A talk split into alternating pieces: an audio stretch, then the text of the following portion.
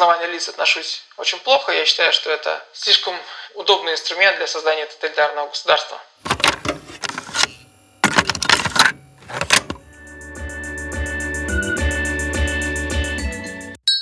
Нейро-чай.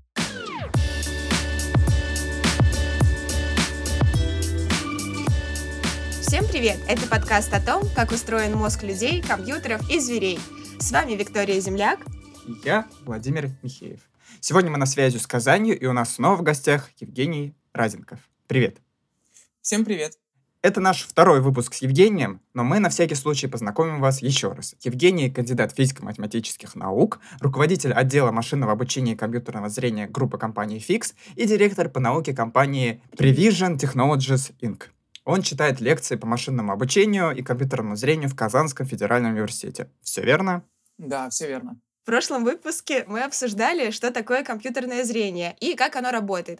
А сегодня мы поговорим про горячие тренды в этой области. Например, как нейросети ищут похожие изображения, как устроены трансформеры и еще много всего интересного. Для начала давай на всякий случай коротко напомним нашим слушателям, что такое компьютерное зрение. Давай. А, компьютерное зрение — это дисциплина, которая занимается анализом изображений, помогает компьютеру понять, что он видит помощью камеры на изображении, на видео. Распознать объекты, выделить их, распознать лица, все что угодно, все, что мы, как люди, ассоциируем с пониманием окружающего нас мира с помощью нашего зрения — когда это делает компьютер, это компьютерное зрение. А кому интересно, подробнее слушайте в предыдущем выпуске. Там мы все разложили по полочкам, с математикой и без нее. Ну окей, мы обещали сегодня тренды. Какие же у нас существуют тренды в компьютерном зрении в 2021 году? Скажем так, компьютерное зрение — это область, которая более или менее зрелая уже. То есть э, в компьютерном зрении каждый год революции не происходит. Это не так, что мы выбрасываем все, что у нас было год назад, и делаем теперь все совсем иначе, потому что все изменилось. Компьютерное зрение из многих технологий, которые ассоциируются с искусственным интеллектом, я думаю, что оно чаще и чаще используется уже в бизнесе, используется в индустрии. То есть это область в каком-то плане более или менее устаканившаяся. Вот. Э, тем не менее, если говорить про последние тренды, возможно, да, если у всех все получится, в ближайшее время все-таки заставят капсульные сети наконец-то показывать результаты лучше, да. А я могу спросить, а что такое капсульные сети? Это такие архитектуры э, нейронных сетей. Э, они тоже используют свертки. Тем не менее, Вычисления там построены по иерархическому принципу. Для того, чтобы она увидела какой-то объект, она требует, чтобы его компоненты, его части, скажем так, чтобы их положения были согласованы между собой. Да, то есть мы знаем, что если мы видим у человека глаз, да, то где-то недалеко должен быть второй. Вот сверточная нейронная сеть в этом плане куда более толерантная к таким искажениям. И если вы возьмете какой-то картинку с собакой, да, или возьмете пазл с собакой и разломаете его на крупные части, да, и их между собой поменяете местами, скорее всего, все равно объект будет распознан как собака. Капсульные сети предполагается, что так просто их не обманешь. Тем, потому что положение объекта будут не согласованы между собой. А теперь другой тренд в компьютерном зрении. Это так называемый self-supervised learning. Многие из ваших слушателей наверняка, и вы тоже знакомы с понятием supervised learning, это обучение с учителем – да, это сейчас самый стандартный подход к решению очень многих задач. А, и это подход, который подразумевает, что у вас есть большая обучающая выборка, в которой есть правильные ответы. Да, есть unsupervised learning, но там, как правило, все сводится так, к кластеризации или чему-то подобному, да, особенно никаких таких результатов нет. Self-supervised learning — это немного другое. Как я понимаю, все-таки началось это в NLP, в обработке естественного языка, с таких методов, как word to vec, глав и подобных. Так вот, в чем идея? А, смотрите, если мы с вами возьмем алгоритм из NLP, ну, как самый базовый тоже word to век, то мы с вами видим, что мы можем получать с вами значимые векторные представления слов, да, которые отражают семантику слова, без какой бы то ни было разметки, просто имея большой объем текста. То есть, как word to век обучается, там мы с вами смотрим на, на слово и предсказываем его контекст. Какие еще слова рядом с ним могли встретиться. И потом Или вы... наоборот. Да, но наоборот это получается continuous bag of words модель, но в итоге лучшие результаты показала skipgram, там, где как раз на основе одного слова контекст.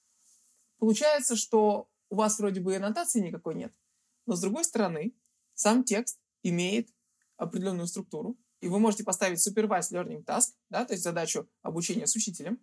а, Ну, классификация, не имея например. разметки. Да, то есть когда вы предсказываете, какие еще слова здесь есть, и задача классификации, и в итоге вроде бы и разметки нет, и задачу обучения с учителем поставили. Вот это и есть основная идея, которая стоит за self-supervised learning. И возникает вопрос, как это применить в компьютерном зрении, потому что в компьютерном зрении у вас, а, если говорить про изображение, а не про видео, да, то они между собой не связаны никак. То есть вам предсказание как бы следующей картинки, как мы делаем со словами, да, напрямую логику такую перенести нельзя на изображение. Так вот, а, когда нам необходимо в компьютерном зрении обучить нейронную сеть а, решать какую-то задачу частную, то в этом случае а, нам нужно, нужна или очень большая выборка, а если выборка у нас не очень большая, то что мы часто делаем, мы, получается, берем а, нейронную сеть, которая была пред- предобучена на ImageNet, да, и файн-тюним ее или всю, или только последний слой обучаем. Файн-тюним — это значит, э, есть уже обученная на каких-то примерах сеть, но мы хотим, чтобы она работала хорошо на нашей конкретной задаче. И тогда мы немножко дообучаем ее. Тем не менее, это решение нельзя, нельзя его назвать на 100% удовлетворительным. Это может быть связано с тем, что э, ваша нейронная сеть, предобученная ImageNet, она ну, не имеет перед вами никаких обязательств, кроме корректного распознавания классов, которые есть в ImageNet. Соответственно, если ваш датасет, да, это какие-нибудь медицинские снимки, и в этих снимках, ну, то есть, да, не знаю, рентгенограммы какие-нибудь, да, то оснований полагать, что у ImageNet все будет в порядке с такого сорта изображениями, нет. То есть э, начальные слои будут работать нормально, потому что они просто базовые такие паттерны распознают. Но дальше ImageNet, ну, любая сеть, обученная ImageNet, там, начиная с четвертого-пятого слоя, она начинает реагировать на такие паттерны, как люди, собаки, автомобили, цветы, велосипеды. Ну, потому что ImageNet как раз э, включает в себя большой набор разных фотографий, ну, которые не являются рентгенограммами, очевидно. Просто Да. нормальные Да, фотографии все верно. И туда повседневных входят, объектов. вот эти самые собаки, и машины, и люди. Так вот, а представьте себе, что у вас есть огромное количество изображений, огромное количество рентгенограмм. Они никак не размечены. Вам говорят, вот, вот вам, не знаю, 10 тысяч этих рентгенограмм или миллион, а разметить мы вам можем, не знаю, тысячу штук или там 500 штук.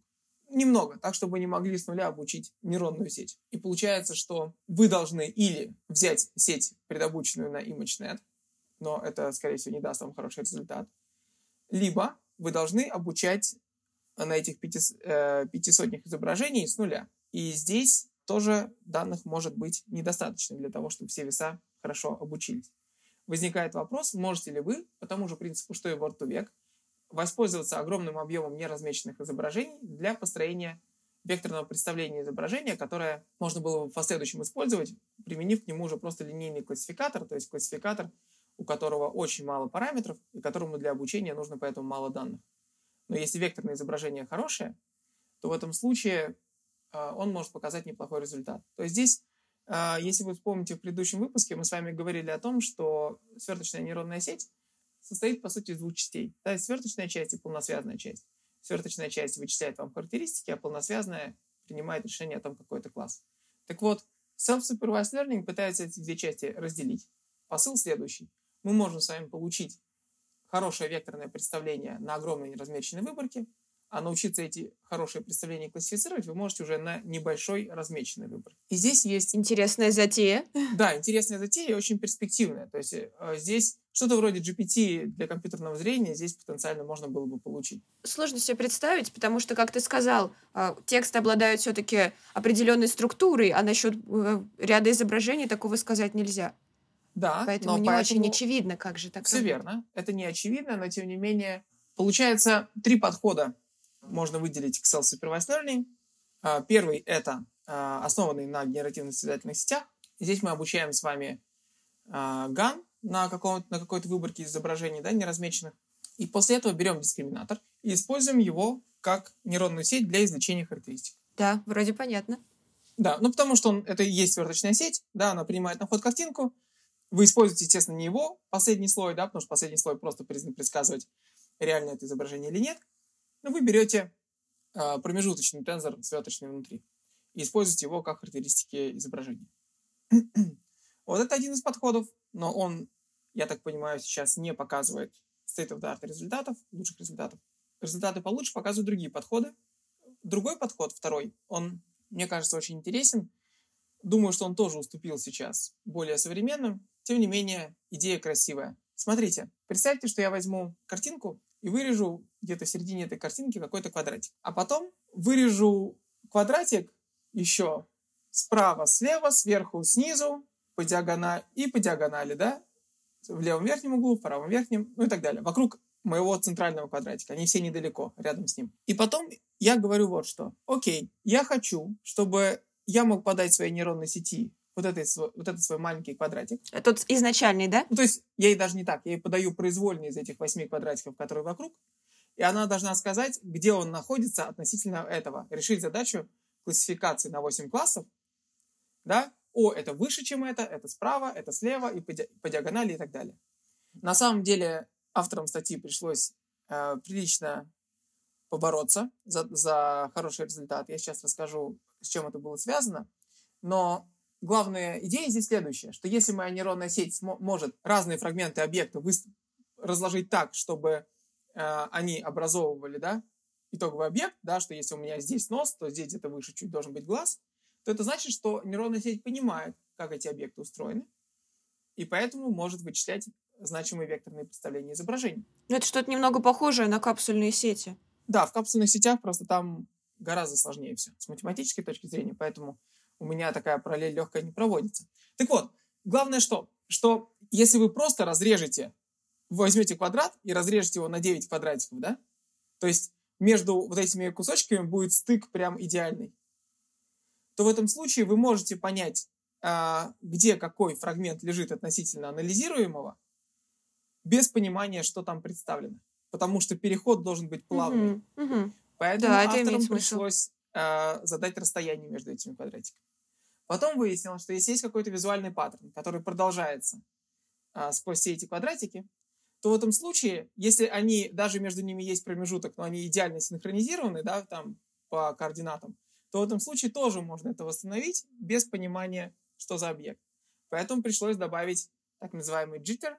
Это когда э, ну, в положении объекта добавляется некоторый шум. И третье, выясняется, что есть эффект хроматической аберрации. Но это известный факт вообще.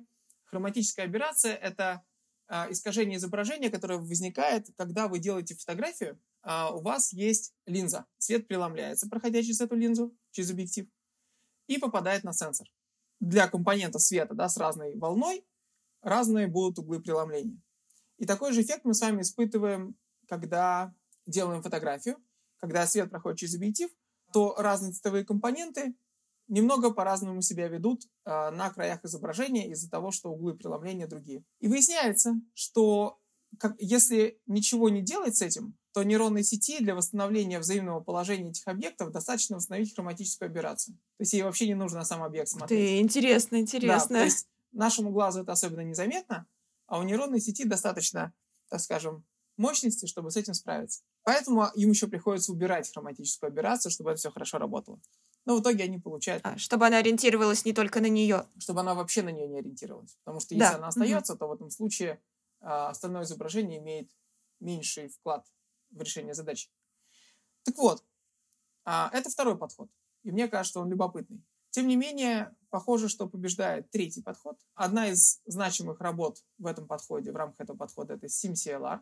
Один из вдохновителей этого подхода, ну, по крайней мере, этой работы, это Джоффри Хинтон, который нам всем известен как один из крестных отцов глубокого обучения. Многие из ваших слушателей, которые имеют представление о компьютерном зрении, знают, что такое Data Augmentation.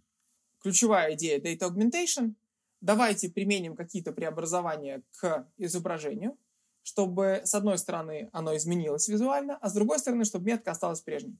Да, то есть я могу менять контраст, яркость и, естественно, всевозможные вырезания случайных фрагментов изображения из самого изображения, да, random crop, так называемый. Ну и поворот.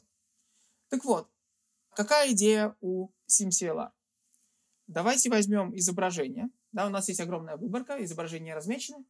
Мы с вами берем картинку и применяем к ней как- какие-то методы аугментации. Причем аугментация должна быть довольно жесткая. Она должна сильно менять картинку. И теперь мы переходим к задаче, на самом деле, плавно metric learning, да, когда у нас нейронная сеть вычисляет векторное представление изображения. Что мы хотим здесь? Мы хотим, чтобы векторное представление анализируемого изображения было ближе к векторному представлению аугментированного целевого изображения, но было дальше от векторного представления любого другого изображения выборки. Почему? Ну, потому что у нас и на целевом изображении, на, на анализируемом, и на его аугментированной версии представлен один и тот же объект.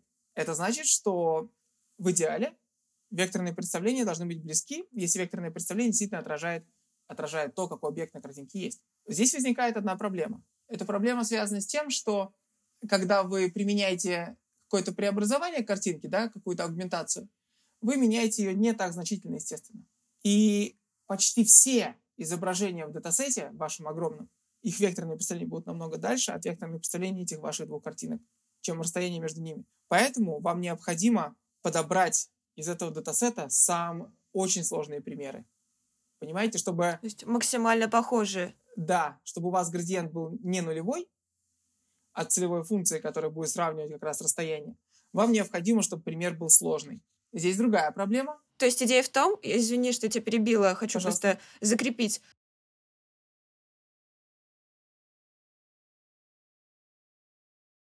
То есть мы хотим сделать так, чтобы нашей сети, которая учится делать вот этот вот metric learning, было максимально сложно. Поэтому мы стараемся сильно изменить изображение, то есть сильно аугментировать его. Да. И также мы Да, стараемся верно. сравнить его с том, максимально похожими другими картинками из датасета, чтобы похожей, было сложно, труднее. потому что вы не можете сравнивать картинки как таковые, вы должны сравнивать уже векторные представления. А, а мы, в общем-то, их строим, да. Да, а векторные представления вы можете получить только для тех картинок, которые у вас попали в мини-батч и которые прошли через нейронную сеть. Проблема в том, что обычно используют мини-батчи размерами, не знаю, там 64 изображения, 128 изображений, да, то есть не очень большие. И этого недостаточно, чтобы находить сложные примеры, потому что Скажем так, если я из случайных 128 картинок датасета возьму самый сложный пример, он будет недостаточно сложный. И поэтому в SimCLR применяются размеры батчей до 8000 изображений. Вот, то есть для того, чтобы обучить такую систему, вам нужны очень серьезные вычислительные мощности. Очевидно, распределенные вычисления и возможность работать с огромными батчами. Ну, то есть дома на ноуте не получится Дома на сделать. ноуте не получится, все верно.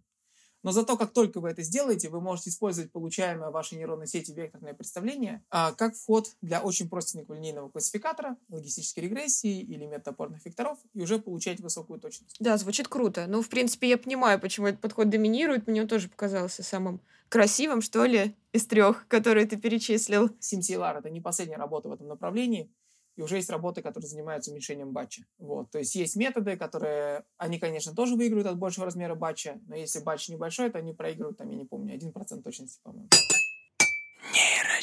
Слушай, а такой внезапный вопрос. Применяются такие штуки. Знаком ли ты с каким-то интересным реальным проектом, который использует Metric Learning? Metric Learning или Self-Supervised Learning? А, ага, ага, хорошо. Самообучение. Metric Learning — это же вид self-supervised, или нет? Нет, нет, нет. Metric Learning Ну, это ну, вообще ну, ну, отдельные это подход, кейсы. который используется для Да, self-supervised. это тот подход, который используется для self-supervised именно в SimCLR и подобных. И то, и другое.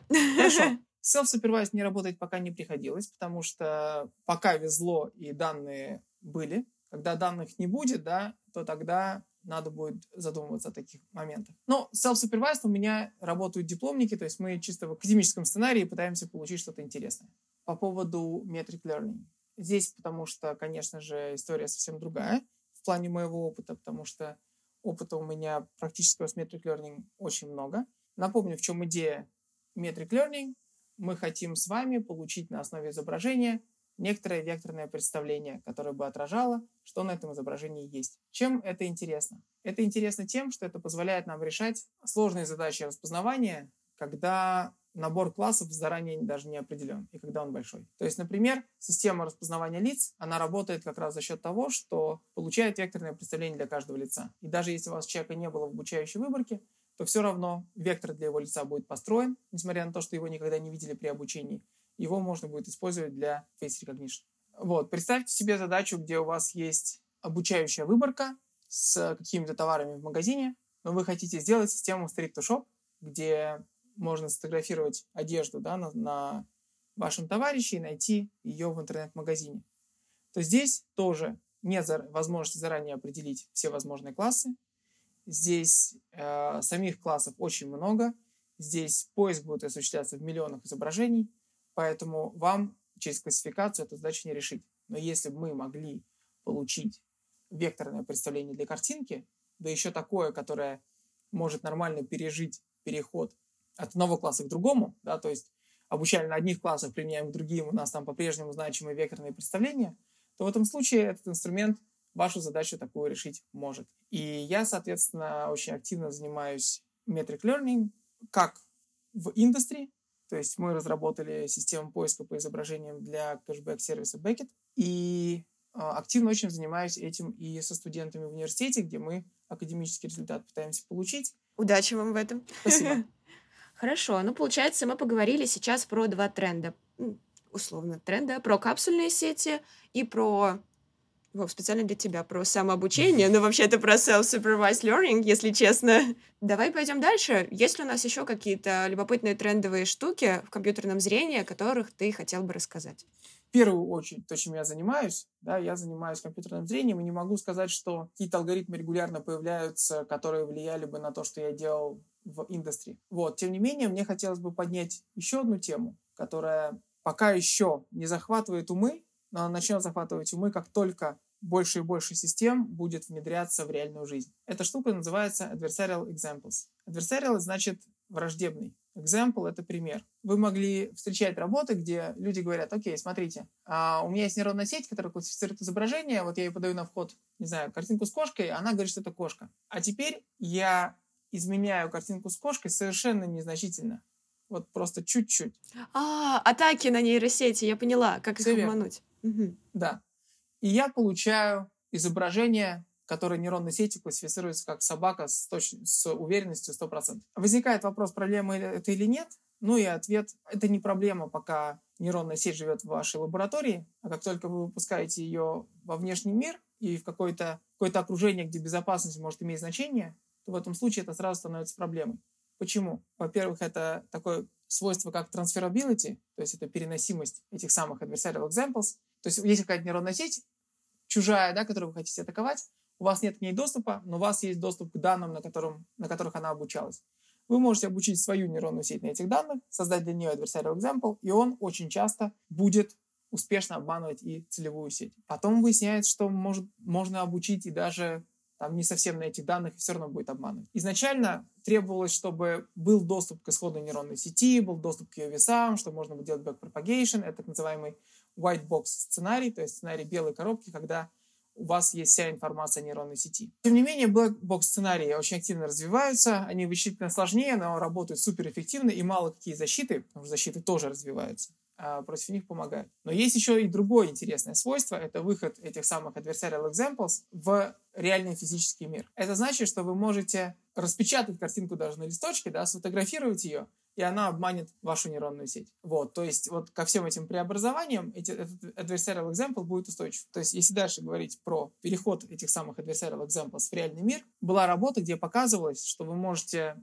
распечатать себе очки такие из картона, надеть их, и когда вы в них, нейронная сеть, которая обучена для распознавания лиц знаменитости, будет классифицировать вас как Милу Йовович. Несмотря на то, что Неплохо. ничего общего у вас с Милой Йовович в это время визуально не будет. Вот. И вы можете себе представить, как распознавание лиц ну, действительно может применяться в городах, да, для поимки, не знаю, преступников и так далее. Но легко может оказаться, что преступнику достаточно надеть какие-нибудь там цветные очки или что-то еще, да, специально подготовленное для того, чтобы нейронная сеть его не узнавала. Можно ли сказать, что ношение, повсеместное ношение масок стало большой атакой на нейронные сети для распознавания лиц? А, да, просто это не такая тонкая атака, как те, про которые мы говорим. Да, это просто, ага, теперь, получается, нам необходимо с вами уметь распознавать людей только по глазам. И, естественно, никакие нейронные сети, которые действительно там где-то работали, да, были к этому не готовы. Не специально, да. Не то, чтобы люди такие, сейчас мы будем обманывать сети. Да, но хотя я, честно говоря, к повсеместному распознаванию лиц отношусь очень плохо. Я считаю, что это слишком удобный инструмент для создания тоталитарного государства. Так что я не против масок. Так вот, представьте, вы, получается, можете легко обмануть нейронную сеть, которая занимается распознаванием лиц. Теперь я уже фантазирую. Представьте, что вы можете иметь футболку с таким принтом, что вы не будете распознаваться как человек на камерах видеонаблюдения. Я бы купила такую футболку. Представьте, что вы можете иметь такой принт на автомобиле, что камеры, которые стоят на дороге, не обнаружат ваш автомобиль. Представьте, что вы Вот можете... это уже немного страшно. То есть я просто хочу сказать, что пока нейронные сети в лаборатории показывают классные результаты на академических датасетах, об этой задаче будет говорить мало. Но как только пойдет массовое внедрение в те сферы, которые требуют безопасности, то люди об этом обязательно заговорят, и это будет расцветать очень активно. То есть, скорее всего, когда ответственное внедрение начнется, это будет не к тому, что везде внедрят такие нейронные сети, и потом весь мир рухнет, потому что это все можно легко атаковать. А просто существование таких подходов будет значительным препятствием вообще к внедрению нейронных сетей во многие области. Но ведь будут э, люди, которые значит, станут разрабатывать решения, противодействующие этим сетям. Ну, то есть, э, наверное, будут целые команды, которые при разработке сети будут э, предполагать, как их могут попытаться обмануть и включать такие э, примеры в свой датасет, да? Это так, наверное, делается? Да, есть такой подход, называется adversarial training. Это ровно то, что ты сказала. То есть мы сами генерируем adversarial examples, на них обучаем. Другое дело, что он не от всех атак защищает. То есть он более-менее защитит вас от той атаки, под которую вы, к которой вы готовились. А, то есть есть такие black box атаки, от которых хороших защит на данный момент нет. То есть это постоянная гонка, и одно будет все время опережать другое. Нейрочай. Вот мы уже в прошлом выпуске, кстати, начали говорить про твои онлайн-курсы, про твою образовательную деятельность. И, насколько я знаю, у тебя сейчас вышел новый онлайн-курс про обучение с подкреплением. Это не совсем относится к теме трендов в компьютерном зрении, но, в принципе, мне кажется, это довольно трендовая штука в глубоком обучении, в машинном обучении в целом. И я бы хотела тебя о ней тоже немножко расспросить. Да, все верно. Я записал вводный курс по обучению с подкреплением. Я выложил, по-моему, пока только две лекции, но я довыложу остальные. Их всего, кажется, у меня получилось шесть. И это прям очень-очень вводные вещи. я надеюсь, рассказанное более или менее понятно, но просто хочу сказать, что обучение с подкреплением – это очень интересное направление, которое не сводится напрямую ни к supervised learning, ни к unsupervised learning, это прям действительно иначе. Скажем так, мышление немного нужно иметь другое. В чем очарование обучения с подкреплением? В том, что у вас, с одной стороны, нет никаких правильных ответов, вы не знаете, как необходимо действовать, а с другой стороны, у вас есть некоторое окружение, с которым вы можете взаимодействовать, получать награду, да, положительную награду как награду, отрицательную награду как наказание, и понимать, что работает, а что нет. Ну, то есть здесь у машин есть все основания стать лучше, чем люди. И машины это и делают. Люди проиграли машинам в Go из-за обучения с подкреплением, люди проиграли машинам во второй StarCraft из-за обучения с подкреплением и так далее. Потому что supervised learning, прыгнуть выше эксперта, который размечал данные, очень тяжело. Там есть некоторые оговорки из этого правила, но общая логика, я думаю, такая. В обучении с подкреплением ситуация в этом плане гораздо интереснее. Почему это, кстати, нельзя свести к supervised learning, да, то есть представьте, что мы говорим, окей, давайте научим программу играть в Go. Мы с вами говорим, без проблем, давайте обучим нашу нейронную сеть, мы соберем какое-то количество позиций в Go, тысячу штук или десять тысяч штук, пригласим самых лучших экспертов в игре Go, и они скажут, вот в этой позиции сюда надо ходить, а вот в этой позиции сюда. А что, какая здесь проблема? Ну, здесь проблема, конечно, такая, что количество позиций превышает количество элементарных частиц видимой части Вселенной. И поэтому подобная разметка в целом не очень хорошая идея. Во-вторых, мы так с вами не построим систему, которая этих самых экспертов сможет обыграть. Но мы можем предлагать нашей нейронной сети взаимодействие с окружением, то есть самой делать ходы, играть против самой же себя или против своих более старых версий, и смотреть, что начинает работать и что не работает. Это очень интересная штука, потому что здесь нам необходимо балансировать между exploration, так называемым, то есть исследованием, когда нейронная сеть говорит, у меня нет информации о том, что это хороший ход, но я хочу попробовать, просто чтобы знать. Потому что если вы не делаете это, да, то в этом случае, если где-то там есть хороший ход, вы никогда не узнаете, что он мог быть. И exploitation. Exploitation — это как раз уже использование полученных знаний, когда мы знаем, что вот этот ход оптимальный, поэтому мы будем его делать. Вот. И, соответственно, в обучении с подкреплением есть баланс между исследованием, когда при обучении мы всякое пробуем, и exploitation, когда мы уже поняли, что это работает хорошо, начинаем эту стратегию использовать чаще, но тем не менее все равно с какой-то вероятностью делаем случайные ходы на случай, если там где-то есть еще более сильные стратегии, про которые мы пока не знаем. Так что, да, я думаю, что из всех видов машинного обучения то, что ближе всего к тому, как мы с вами учимся делать новые вещи, это обучение с подкреплением. Ну, ну там тоже нейросеть, просто ей дают какую-то информацию, да? Нейронные сети, конечно же, там тоже используются но я бы не сказал, что они являются центральным инструментом. То есть они так немного на обочине, mm. потому что сама красота там в других вопросах вообще. В основе обучения с подкреплением лежит так называемый марковский процесс принятия решений. Это э, набор состояний, набор действий агента, мод- динамическая модель, которая описывает при совершении такого действия в таком состоянии, с какой вероятностью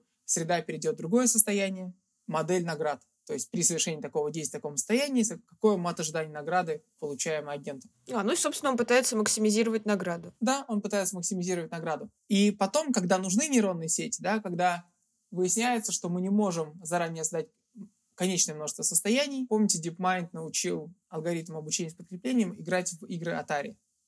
Там всякие Space Invaders или... В общем, вот всякие аркады. И там количество состояний, оно совершенно запредельно, потому что состояние описывается изображением. Да, изображение, как мы с вами на прошлом выпуске обсуждали, это вектор очень большой размерности. Соответственно, а, не бесконечное количество состояний, но совершенно огромное, неподъемное.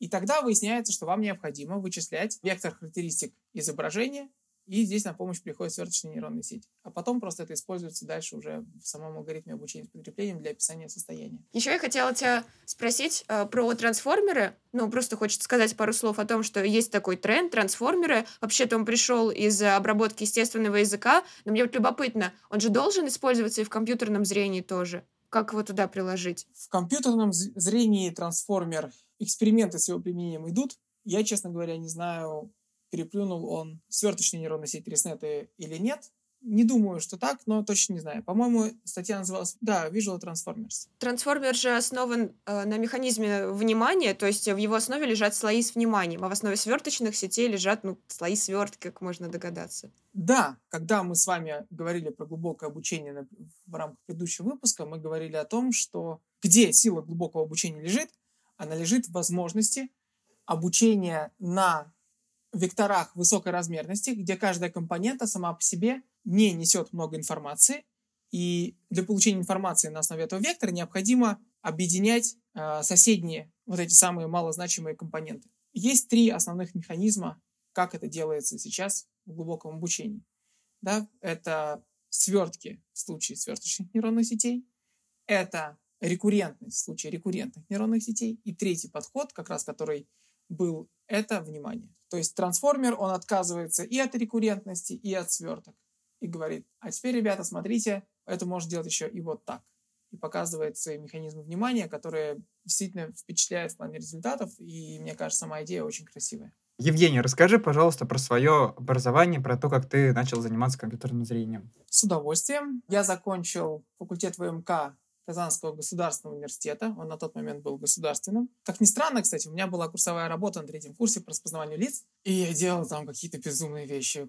Пфф, я даже не могу вам передать. То есть, во-первых, это был 2005 год. Вот, то есть это Вы до... развлекались как могли. Да, до любого глубокого обучения, но у меня была книжка «Искусственные нейронные сети», и я запрограммировал back propagation, значит, для многослойного персептрона сверточных сетей тогда, ну, как бы особенно-то. Интернета-то толком не было насыщенного таким количеством информации. Вот. У меня были фотографии моих родителей оцифрованные, и я учил многослойный персептрон отличать одного родителя от другого. Вот. Вау. Ну, то есть у меня была задача бинарной классификации, но так как лица надо было локализовать, и я вообще ничего не понимал, как это работает, я в итоге, то есть нужно было для запуска алгоритма, нужно было кликнуть на уголки глаз для того, чтобы было понятно, где лицо, и потом, Вау. ну, в общем, это было все очень, скажем так, супер ненаучно. Я был молод и глуп. А после этого... Но, но это изобретательно. Да, да, да, да, да. Но как следствие изобретательно. И я не был знаком вообще с тем, как делают а, распознавание лиц тогда. Но опять же, напомню, что 2005 год, тогда все было совсем не так, как сейчас. После этого я от компьютерного зрения, от машинного обучения отошел, и я занимался много цифровой стеганографией. Это очень экзотическое направление в защите информации, которое занимается тем, что встраивает в изображение то есть незначительно модифицирует изображение, встраивая туда секретное сообщение. У противника не должно быть возможности даже обнаружить сам факт модификации изображения. То есть считается, что если он смог хотя бы обнаружить факт изменения изображения, то в этом случае ваша система уже скомпрометирована. То есть представьте, что вы из тюрьмы шлете послание куда-нибудь там, или что вы э, шпион, или что вы диссидент в тоталитарном государстве. В общем, сам факт передачи информации уже может э, развернуть репрессивную машину против вас. Поэтому необходимо сокрыть сам факт передачи. Но что было здорово, что я пока над этим работал, я, соответственно, работал много с изображениями, и я работал с теорией информации, которая тоже потом пригодилась мне в машинном обучении. И в моей кандидатской диссертации, это уже после университета, кандидатская диссертация была тоже по цифровой стеганографии, я уже применял СВМ, то есть метод опорных векторов, метод машинного обучения для того, чтобы атаковать свою систему. То есть я с помощью машинного обучения решал задачу классификации встроенное секретное сообщение или не встроенное секретное сообщение. И показывал, что там применение моего метода действительно это позволяет скрывать сообщения в изображениях лучше. Вот. Но, тем не менее, цифровая стегнография — это супер экзотическая область, э, которая очень мало кому нужна. Но Цифровая стегнография — это то направление, где очень много классных идей. Те алгоритмы, которые там существуют, они очень красивые. И если среди слушателей есть те, у кого как бы, слабость к интересным алгоритмам, и которые рассматривали эту область, я очень советую. Вот, тем не менее, у цифровой как у дела вашей жизни, есть большие минусы. Они связаны с тем, что это почти нигде не применяется, а то, что нигде не применяется, оно не очень интересно даже студентам. Соответственно, читать лекции на эту тему, там, да, алгоритмы красивые, но студенты все равно сидят и думают, «А зачем нам это нужно? И в 2013 году, мне кажется, я задумался о том, что мне, ну, в 2012 я защитился, в 2013 я задумался, что мне нужно куда-то переплыть из вод э, цифровой стеганографии так, чтобы мои теоретические знания были мне полезны. Э, мне интересно было заниматься тем, что завязано как на математику. Ну, в конце концов, когда ты пять лет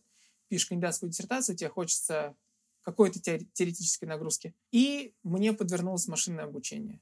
Вот. Получается, в 2013 Снова. мне кажется, я... Или в начале 2014 я начал, или в конце 2013 как-то так. Вот. И тогда это вот только-только начинало расцветать, да, потому что глубокое обучение там. Там вортовек появился. Да, но я до него тогда еще не дошел. Я программировал логистическую регрессию, дерево решений. Вот. А потом э, в наш университет приехал с семинаром профессор Иржи Матас из Чешского технического университета. И я напросился к нему ученики. И то, что получилось с тех пор, это то, что я каждый год или даже пару раз в год на пару недель, а то и на пять недель ездил на стажировку в Центр машинного восприятия в Чешском техническом университете и занимался там компьютерным зрением под руководством профессора Матаса. А, Евгений, ты сейчас работаешь в Казанском федеральном университете. Можешь э, характеризовать, что это вообще за университет? Это вот он раньше государственным назывался, да? Да, да, да, да. Он назывался раньше государственным. Ну, во-первых, немного расскажу про свою работу в Казанском федеральном университете, что я в начале 2015 начал проводить семинары по машинному обучению, где собирал студентов, и вот с таким посылом, что всем привет, меня зовут Разников Евгений, я не знаю, что такое машинное обучение, но хочу разобраться, давайте разберемся вместе. Вот. И мы вместе разбирались, разбирались, разбирались, и в итоге мой э, такой, э, мои семинары переросли в нормальный курс по машинному обучению, который я сейчас читаю, который входит в учебный план, а потом уже появился курс по компьютерному зрению, а потом по глубокому обучению, а потом по э, глубокому обучению в компьютерном зрении, а потом, в общем, Natural Language Processing, обучение с подкреплением, и вот родилась магистратура по машинному обучению, которая у нас и процветает постепенно. Что рассказать про университет?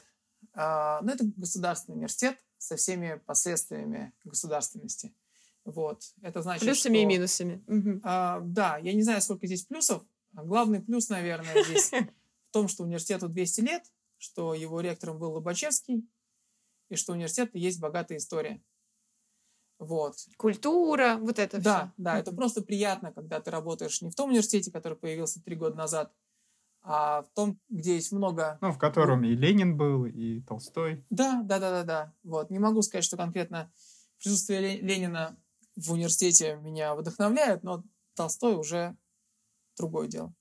Вот, поэтому преподавать в университете, который имеет историю и который является важным культурным объектом, это приятно. Тем не менее, само высшее образование сейчас в нашей стране не лучшие времена переживает, и, естественно, в государственных университетах это отражается в первую очередь. Самая главная проблема — это бюрократизация высшего образования, то есть заполнение безумного количества бумажек. Государственному университету гораздо важнее формальное выполнение тех или иных обязательств, чем их выполнение по существу. Он не может измерить, насколько хороша моя лекция, но он может измерить... Сколько ты пятерок поставил, сколько двоек. Да, да, да, да вот это все.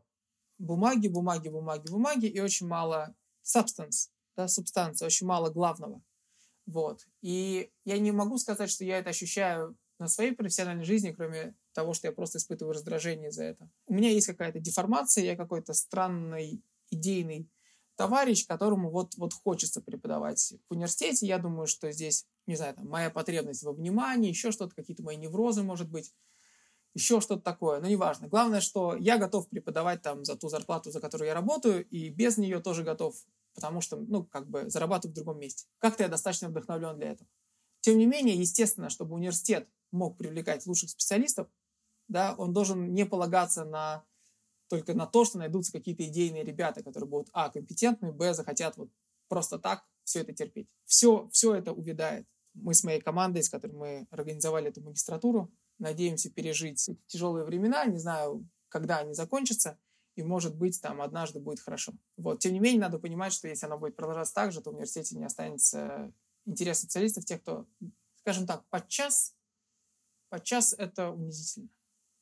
Вот, вот это самое главное наверное, проблем. Можешь ли ты выделить какие-то конкретные способы, как бы ты предложил решить часть проблем, может быть?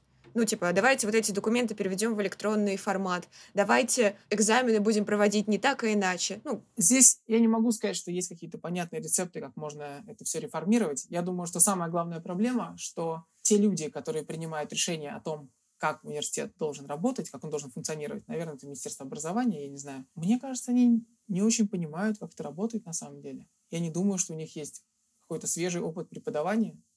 Я думаю, что самое главное — это выборность. Потому что сейчас у нас все руководители в университетах и так далее, они назначаются сверху. Когда ты назначен сверху, ты хочешь, чтобы, чтобы тобой был доволен тот, кто тебя назначил, а не тот, за кого ты отвечаешь, тот, кто работает по твоим началам. И поэтому каждый смотрит на то, чтобы его начальник был доволен. И я считаю, что в таких условиях все разваливается. Когда каждый будет думать о том, что мне нужно сделать, чтобы, быть доволь... чтобы был доволен человек, который работает под моим началом, в моем подразделении, когда преподаватель будет думать, как бы мне сделать так, чтобы студентам нравились мои лекции, а не чтобы я читался там наверх и мне не прилетел какой-нибудь выговор, то все может начать меняться к лучшему. Сейчас условий для этого нет. Спасибо тебе за исчерпывающий ответ. Давайте попробуем переключиться на что-то более приятное. Вот ты упомянул своего научного руководителя. Мы знаем, что ты очень тепло к нему относишься. Расскажи о нем побольше, пожалуйста. То есть у меня вообще в течение жизни было три научных руководителя. У меня был научный руководитель моей курсовой работы на третьем курсе. У меня был научный руководитель, который писал четвер... на четвертом курсе курсовую диплом на пятом и кандидатскую диссертацию. Латыф Рустам Хафизович, он сейчас заведующий кафедрой как раз в, в моем университете. И текущий мой научный руководитель, это с 2014 года, это профессор Иржи Матас из Чешского технического университета. Вот, но э, в, в контексте компьютерного зрения скорее про профессора Матаса необходимо рассказывать. Но я просто хочу сказать, что это, с одной стороны, очень-очень заслуженный ученый и на самом деле очень интересный человек. То есть он, во-первых, человек добрый, во-вторых, он, знаете, что называется, disagreeable, то есть он не, не мягкий человек.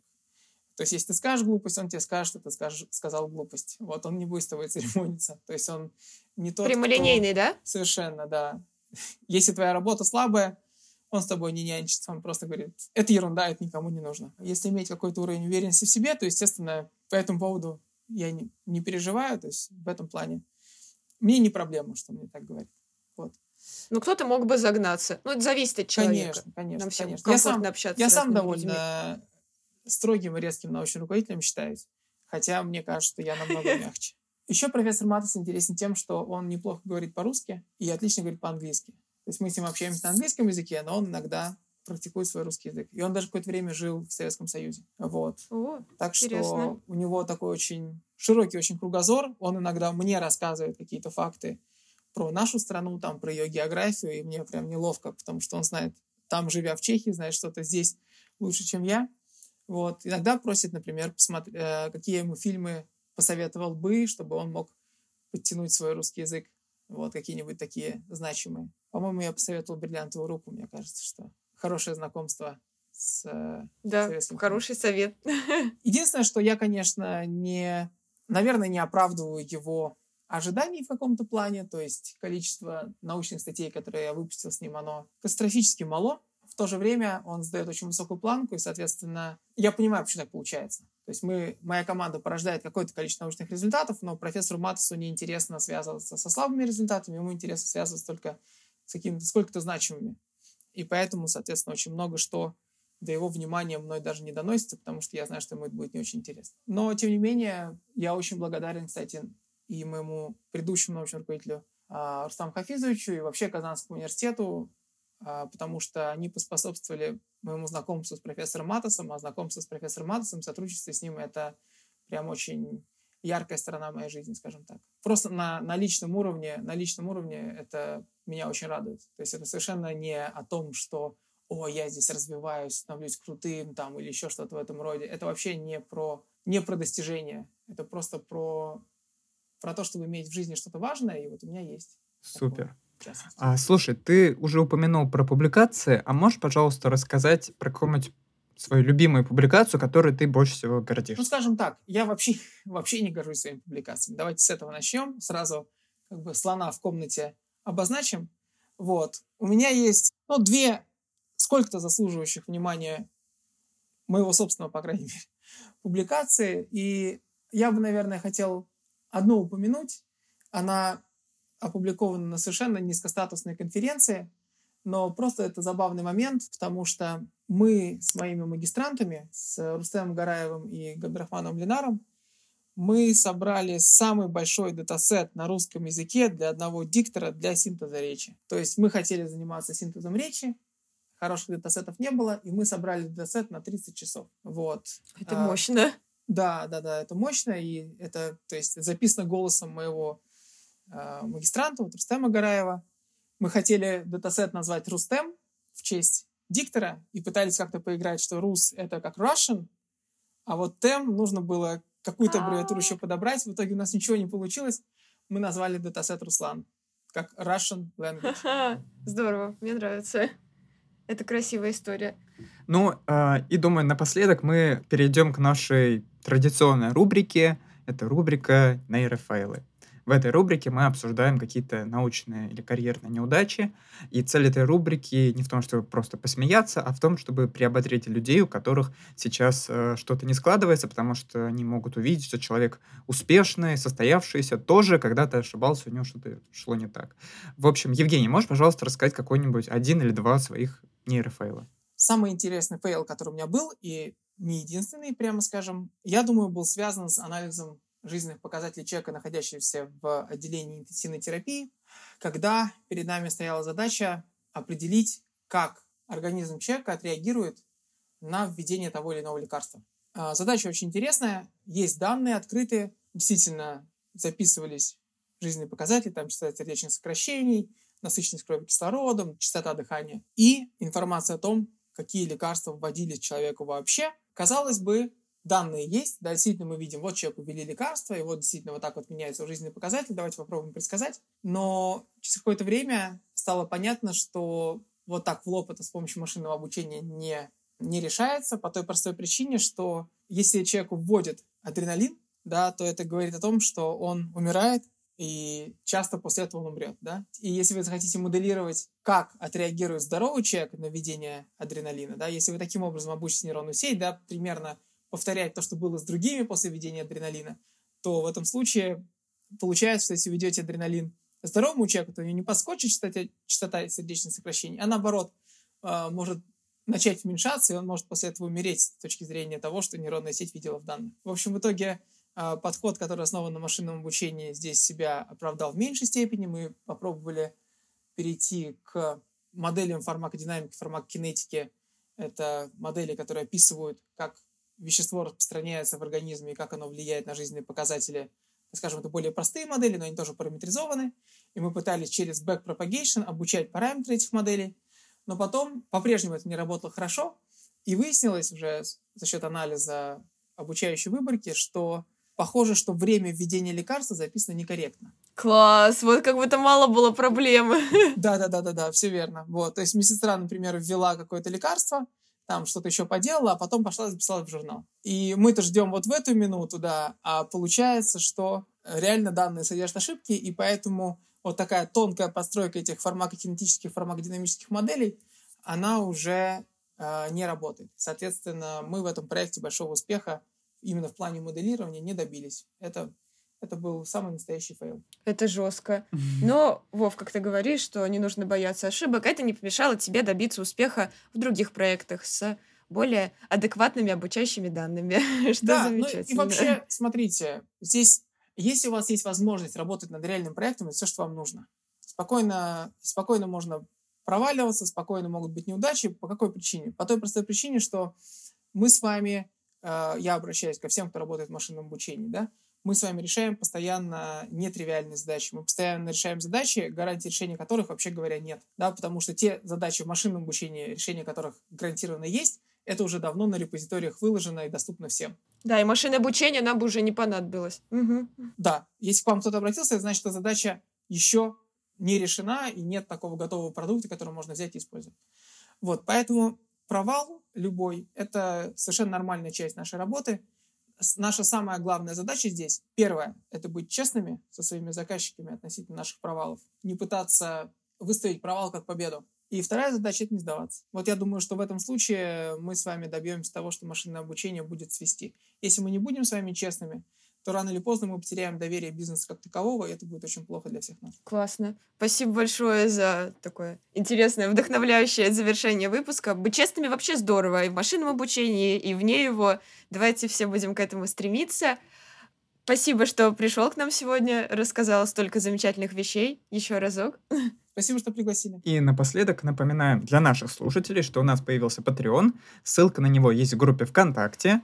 Можно подписаться и поддержать наш подкаст. У нас есть три уровня подписки, для каждого уровня свои бонусы мерч, розыгрыши книг, открытые записи со слушателями, эксклюзивные бонусные выпуски и еще много чего.